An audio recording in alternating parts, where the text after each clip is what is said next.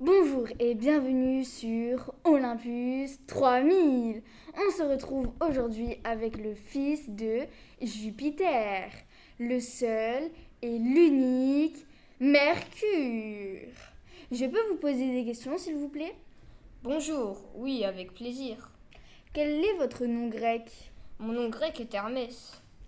Quelles sont vos spécialités et quels sont vos attributs? J'en ai plusieurs, car je suis le meilleur de tous les dieux.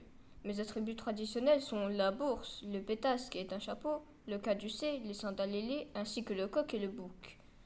Je suis le dieu du commerce, si vous voulez, j'ai des vestes Gucci à prix réduit, et surtout toute la gamme Hermès dessinée par mes soins. Désolée, mais non merci, je préfère Louis Vuitton. Ok, pas grave, mais on a quand même du Louis Vuitton en stock. Bon, je suis aussi le dieu des voleurs et le messager des dieux. Excusez-moi, je viens de recevoir un texto de Saturne. Je vous le lis. Pourrais-tu me commander 10 000 paires de chaussures à mon effigie STP C'est pour mes 99 999 ans. Et quels sont vos parents et vos frères et vos sœurs? Ma mère est Maya et mon père est le seul et l'unique Jupiter. Qui est connu en raison de ses nombreuses conquêtes. hein. Bien évidemment. Sinon, ma famille est grande car j'ai six frères et sœurs. Je les cite. Il y a Vulcain, Mars, Diane, Apollon, Minerve et Vénus. Vous pouvez nous raconter une petite anecdote? Oui, j'en ai même deux. Allez, je me lance.